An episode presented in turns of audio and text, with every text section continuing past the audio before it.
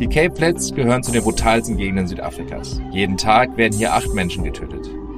Das ist mehr als in ganz Deutschland zusammen.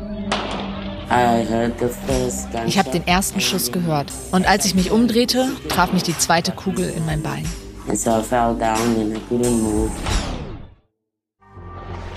Wer hier groß wird, ist ständig mit der Gewalt konfrontiert. Und die Gangs sind immer auf der Suche nach neuen Mitgliedern. Die Kinder sind teils erst 13 Jahre alt, wenn sie angesprochen werden. Ich will erfahren, warum schießen sich Jugendliche den Gangs an? Warum riskieren sie dafür ihr Leben? Und was kann die Gewalt stoppen? Dicht dran, der Weltreportage-Podcast. An einem der gefährlichsten Orte der Welt. Die neue Folge am 5. März bei Welt und überall, wo es Podcasts gibt.